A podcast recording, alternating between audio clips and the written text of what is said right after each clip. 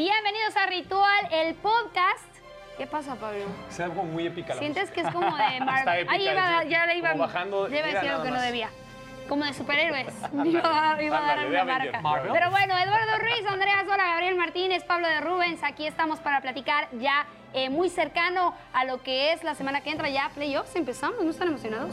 Claro, por supuesto que sí. Viene la parte más emocionante de toda la temporada. Ya están definidos la ronda de Wildcard. Descansan Chiefs, descansa Eagles del otro lado. Y esto va a ser de verdad una gran fiesta de fútbol americano. Yo estoy muy emocionado. Esperamos con ansias esta época del año. Sin duda, dispara Andy. Venga. Bueno, vámonos con los enfrentamientos eh, de esta temporada de los comodines. Seattle contra San Francisco, rapidito. Evidentemente, San Francisco viene siendo uno de los equipos más poderosos. Ya decíamos que podría ser un fracaso el no llegar a los play- al Super Bowl. A mí me parece que es una de las ofensivas más poderosas que tiene hoy eh, esta, esta liga.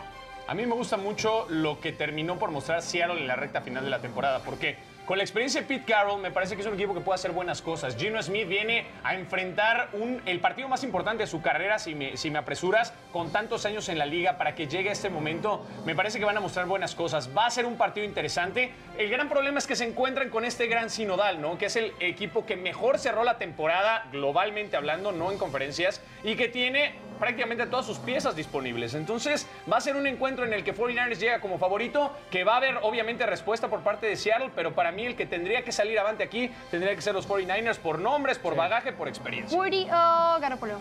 Purdy. Ok. Si es que Garoppolo llega sano. Bueno, ninguno de los dos equipos llega a este partido con eh, un coreback que pensáramos ver en los playoffs a, a estas alturas. Pero al final de cuentas, esto yo creo que hace que la diferencia la vamos a ver en las defensas. Por un lado, creo que eh, Seattle se ha acomodado muy bien con, con algunos eh, jóvenes defensores que han respondido muy bien a las expectativas. Y la situación de San Francisco es mu- es muy diferente. Tiene nombres de altísimo nivel eh, desde hace varias temporadas en la defensa.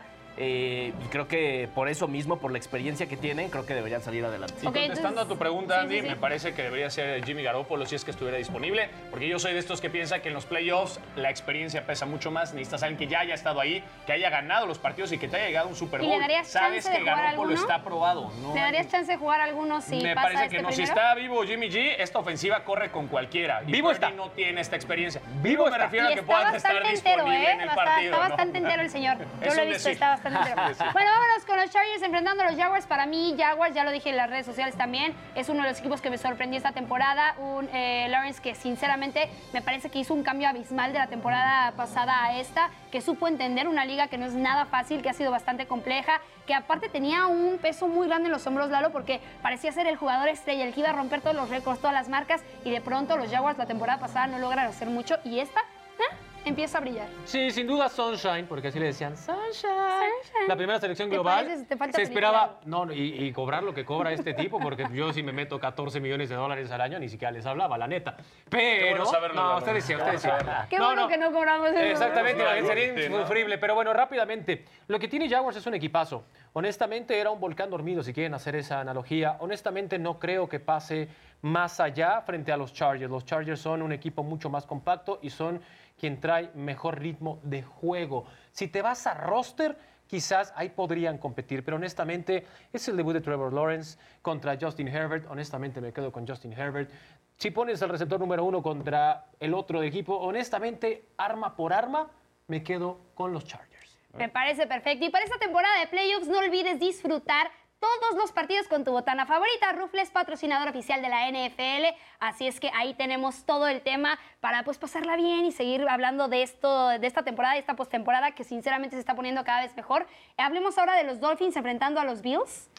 Partido interesante. A ver, yo soy fiel creyente que el equipo de Miami está haciendo muy bien las cosas. A mí me gusta este cambio en la posición de head coach. Me parece que van por muy buen camino porque empiezan a tener una mística ganadora de un equipo que tiene este ADN de tratar de buscar algo más. El gran tema aquí es Tua Tongo Bailoa, la gran apuesta que hicieron en la posición de coreback y que esta temporada se, se lesionó tres veces, ¿no? Tres conmociones cerebrales puntualmente hablando que le han venido muy mal. Él incluso en entrevistas ha dicho que no recuerda muchas partes de entrenamientos, de, partidos que él mismo jugó después de los golpes que recibió dentro del emparrillado. Entonces, Hay que ver, para mí Teddy Bridgewater no es la solución. Para mí Skylar, ¿no? que es también el, el tercer coreback, no va a tenerte una buena participación en playoffs. Si no está Tua, me parece que este equipo va a sufrir demasiado porque estás enfrente de uno de los favoritos a llegar al Super Bowl, que son los Bills de Buffalo, que vienen motivadísimos con la situación de Damar Hamlin, que vienen muy concentrados y que están buscando hacer historia. Entonces es una generación que ya lleva tres temporadas, cuatro cuajando al 100% para poder mostrar su mejor versión. Me parece que es esta y por eso llegan Y favoritos. Gabo, que trae un Josh Allen que sinceramente jugando, creo que en uno de sus mejores niveles. Y si sigue así de emocionado y de metido en la liga, puede hacer maravillas. Sí, Josh Allen ya es eh, espectacular desde que lo vimos en la NFL en su segunda, a partir de su segunda temporada. Y, y es alguien que ya incluso merece un Super Bowl por cómo ha perdido en las temporadas anteriores. Me parece que tiene la mesa puesta para vencer a unos Dolphins que llegan eh, con una victoria en los últimos seis partidos y esa victoria fue con tres goles de campo. Es decir, depende 100% este partido, como bien menciona Pablo, de la salud de Tua Tongo Bailoa. Si no está sano, no hay forma de que los Dolphins eliminen a los Bills. Vámonos con los Giants, ¿te parece? Me parece, a los Vikings. aunque esté Tua, aunque esté sano, Ah, ¿no? los Bills van a ganar.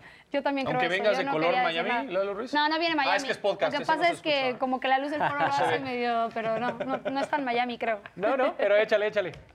No, pero vámonos eh, con los Vikings y los Giants. Eh, ¿Quién tiene más posibilidades? Vikingos, sin duda. Eh, a ver, vamos por partes. La temporada de los Giants y sobre todo la temporada que se vio del este de la Nacional ha sido una de las mejores en los últimos 15, 16 años. Tres clasificados a postemporada de cuatro en una división te habla acerca del nivel que tienen. Y cuando tú enfrentas a los Giants y ves dónde estaban la temporada anterior, qué cambios hicieron, específicamente necesitaban una pieza en ese engranaje que es el head coach. Para mí va a ser el entrenador del año. A pesar de eso, a pesar de que estén en postemporada, honestamente los vikingos de Minnesota y la forma en la que cerraron los últimos cuatro partidos demuestran que van a pasar sin tantas complicaciones. Va a ser un primer cuarto parejo. A partir del segundo, olvídense, la historia va a ser. O sea, tienes ¿Sí lo crees? Tienes Jones- claro. Jones con no esa puede defensa ser- de los Jones no Giants. puede Sí, ser de eso, tiene- eso mira, bien rápido, bien rápido. ¿Qué tienes que anular de Vikings? Jefferson, arre. Ok, ponen el uno contra uno. Va, está bien. Juega zona, órale, va. Adam Thielen. No, no. Sí, sí, Ah, sí. Es que a mí me parece que realmente, o sea, la potencia de la ofensiva de Vikings está cimentada en el juego terrestre. Sí. Me parece que ahí es donde tendrían que Sí. poner atención. No, yo, yo creo que los Vikings no, y sobre todo como, por cómo ha estado jugando Daniel Jones en el juego terrestre en Sí, esta sí, sí, temporada, sí. Danny me parece que Dimes, se les va a ¿eh? complicar muchísimo. MVP, o sea, es lo que les iba a decir. O sea, Jones no, puede. Jones no puede sorprender a los Vikings de ninguna forma. Me parece que sí. Jugándoles por aire. No, a ver, si, si- que estén en playoffs es una sorpresa, por supuesto que pueden dar la sorpresa. O sea, me parece que va a ser un partido un poco más eh, de lo que dice Lalo, pero al final del día. Eh, creo que Vikings tiene que mostrar esa jerarquía, ¿no? Es un equipo que ya tiene varias competencias o varias carreras de playoffs bajo este nuevo mando y esta nueva iniciativa con Kirk Cousins. Eh, me parece que este equipo ya se le debe también poder acceder a mucho más después de tanta polémica, después de ese partido que perdieron contra Nueva Orleans, luego contra Filadelfia, en esa carrera de playoffs que fue eh, histórica. Todos recuerdan esa recepción de Stephon Diggs a, a las diagonales. Entonces, desde entonces me parece que Vikings está buscando a como dé lugar con nuevo estadio, con nuevos proyectos, con inversión,